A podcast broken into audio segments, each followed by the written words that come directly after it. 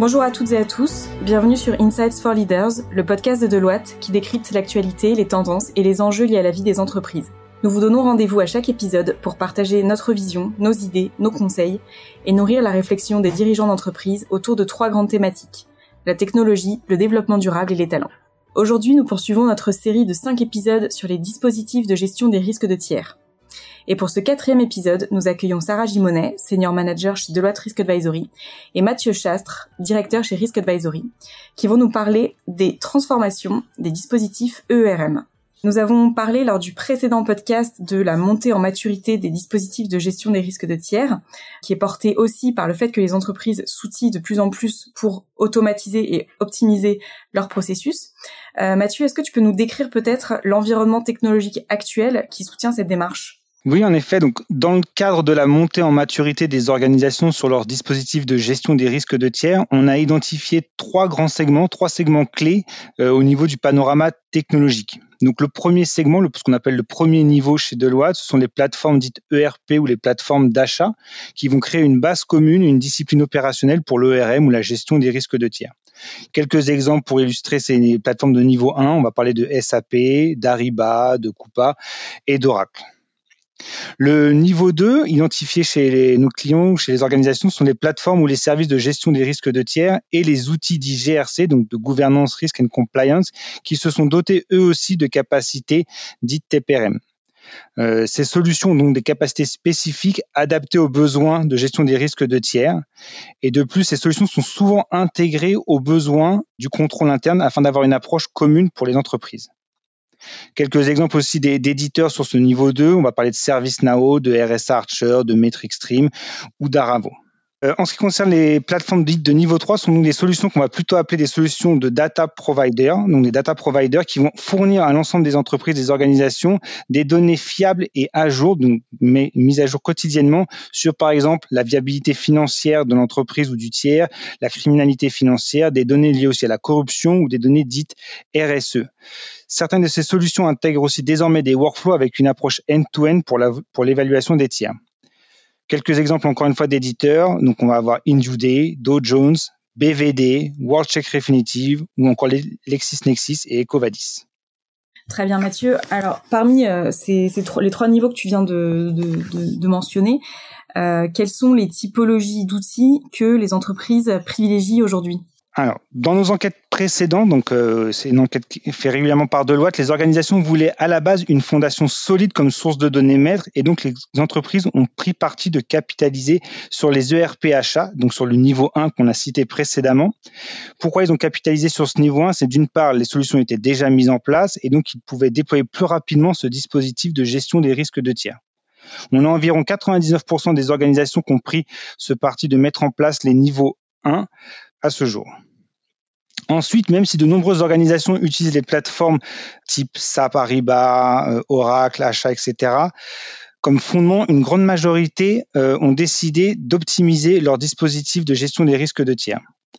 Aujourd'hui, 66% utilisent aussi des plateformes dites TPRM ou ERM de niveau 2 pour compléter ces solutions. On voit aussi que les solutions standards GRC mis en œuvre précédemment par le contrôle interne ont été déployés et ont une popularité de plus en plus grande sur ces notions de gestion des risques de tiers.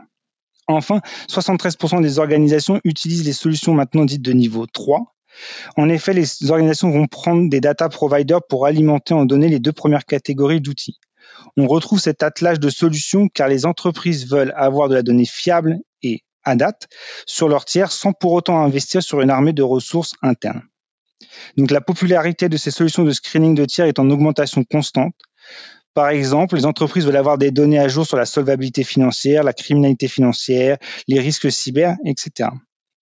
Et enfin, dernièrement, durant le Covid-19 et cette pandémie, certaines entreprises ont intégré aussi des informations provenant de l'OMS et des gouvernements locaux sur la pandémie afin d'avoir une visualisation de leurs risques de tiers encore plus optimisée on, comprend bien donc ces, différents euh, types d'outils. Qu'est-ce que les entreprises en pensent? Est-ce qu'elles sont satisfaites? Sarah, est-ce que tu peux nous faire un, retour sur expérience euh, de, ces outils? Alors globalement, on va dire qu'il y a une satisfaction partielle. voilà. Euh, effectivement, on a 48% des organisations qui disent sont partiellement satisfaites de ces outils, avec voilà 24% qui disent bon moi je suis insatisfait. Effectivement, on peut penser qu'il y a un certain degré de confusion et d'insatisfaction, et ça, c'est pas vraiment une surprise, puisqu'il y a encore des difficultés de compréhension euh, de justement cette segmentation en termes d'outils, de leurs capacités, de ce qu'elles peuvent faire, et puis aussi, ces outils évoluent rapidement. Et donc, faire appel à l'expertise externe, donc des éditeurs externes qui mettent en place ces outils, euh, comprendre comment ils fonctionnent, comment ils évoluent, à quoi ils servent complètement et, comment ils vont répondre aux besoins des organisations pour répondre à la gestion des risques de tiers, ça c'est encore voilà une, euh, complexité que, les organisations doivent gérer. Donc, il y a, une montée en maturité encore une fois hein, sur, ces sujets-là, mais euh, voilà, cette satisfaction partielle, c'est vraiment pas une surprise face à cet voilà écosystème technologique d'outils on va dire que la première ou l'une des principales préoccupations euh, pour les organisations, c'est le défaut d'intégration des outils. Donc, on va dire typiquement, euh, les organisations vont déjà avoir un ERPHA euh, en interne, mais elles se disent bon, je dois aussi faire appel à un data provider, mais est-ce qu'une plateforme TPRM, ça serait plutôt pas mal aussi? Mais par ailleurs, j'ai aussi un outil GRC. Donc, il y a un vrai questionnement qui se pose sur l'intégration de ces outils, comment ils vont s'intégrer mutuellement entre eux, et donc on a 61% des répondants qui, se plaignent de ça. Et finalement, tous les répondants vont s'accorder pour dire il n'existe pas aujourd'hui une solution unique qui va répondre à tout. Alors c'est logique, pourquoi? Parce que les organisations sont aussi très diverses à travers les différents secteurs d'activité. Euh, on a des organisations plus ou moins matures. Donc si on est une organisation très peu mature qui va pas avoir euh, une plateforme unique ERPHA qui va centraliser tous ses tiers, tous ses fournisseurs, euh, si on a des organisations qui n'ont pas d'outils GRC ou qui partent de très très loin, euh, forcément euh, la, montée en maturité et la prise en main de ces outils ne va pas être la même. Et donc à date, on a une majeure partie des répondants qui combinent plusieurs solutions entre elles. Et en termes de reporting, euh, Sarah, comment comment les entreprises, enfin, est-ce qu'elles arrivent à améliorer leur process de reporting grâce à ces outils? Alors là aussi, euh, il y a des améliorations à apporter. Effectivement, euh, les organisations nous disent bon, les capacités de reporting euh, des solutions technologiques à date ou qu'elles envisagent sont encore plutôt inadaptées. Inadaptées pour quelles raisons? Alors d'une part, il y a la prise de décision commerciale clé par rapport à mon tiers. Donc ça, il faut que j'ai l'information là-dessus. Comment je prends une décision commerciale clé par rapport à ce que l'outil peut m'apporter en termes de données? la visualisation de données. La visualisation, c'est vraiment très important en termes de, gestion des risques de tiers, notamment en termes de criticité, concentration des tiers. Alors, alors on peut même intégrer des dimensions géospatiales, hein, euh, ça, ça se fait aussi. Donc, euh, donc ça, la visualisation de données, c'est très important aussi.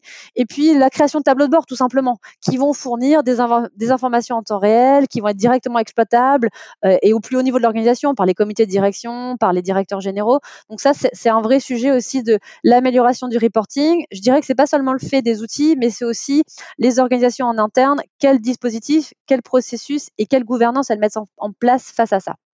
Merci Sarah. Alors pour conclure, euh, peut-être Mathieu, une question sur euh, les années qui arrivent. Si on se projette un peu, quelles sont d'après toi les évolutions qu'on peut euh, anticiper en matière d'outils et de transformation technologique? Ah oui. Alors, en ce qui concerne les évolutions technologiques, on anticipe, que des efforts de transformation technologique continueront d'être poursuivis dans l'objectif d'accroître l'efficience et l'efficacité euh, alors que les organisations se relèvent de cette pandémie. Cependant, un, point important euh, sur le marché de ces outils technologiques, nous n'avons pas identifié de solution qui sort vraiment du lot aujourd'hui sur cette notion de gestion des risques de tiers, d'où le champ des possibles pour les différents éditeurs euh, d'outils dits gestion des tiers. Le but, à mon avis, pour eux, ça va être d'améliorer leur fonctionnalité existantes, d'optimiser aussi leur périmètre de couverture fonctionnelle et surtout de proposer des fonctionnalités beaucoup plus avancées avec de l'intelligence artificielle peut-être euh, demain. On a remarqué aussi un point important euh, que la Covid-19 a renforcé la volonté d'avoir des informations beaucoup plus rapides euh, pour les comités de direction afin de les aider à prendre des décisions. Ils ont besoin d'avoir une meilleure visibilité des données, avoir des alertes en ligne de manière beaucoup plus rapide. Donc c'est aussi un enjeu euh, pour ces éditeurs d'avoir des plateformes technologiques répondant à, à ces besoins des comités de direction. On a remarqué aussi que certaines organisations vont être amenées à prendre du recul et à réévaluer en profondeur leur dispositif de gestion des risques de tiers afin d'ancrer dans leur future démarche euh, les leçons qu'elles ont retenues de cette période inédite. Donc encore une fois, on parle par exemple de capacité dans ces outils de machine learning d'apprendre du passé, de prévoir un peu plus facilement l'avenir.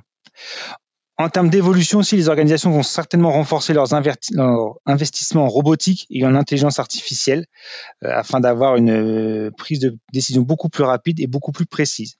Et un dernier point qu'on commence à remarquer sur le marché, une dernière évolution envisagée, pas d'un point de vue technologique, mais une évolution envisagée par les clients directement, serait d'outsourcer ces travaux d'analyse de risque auprès d'un cabinet qui aurait aussi, par exemple, la responsabilité de s'assurer que les plans de remédiation soient bien mis en œuvre par les tiers de l'entreprise. Parfait. Eh bien, merci beaucoup à tous les deux, euh, Sarah et Mathieu, pour ces éclairages sur les perspectives de transformation des dispositifs ERM. Et merci à tous euh, d'avoir suivi ce nouvel épisode d'Insights for Leaders. À très bientôt.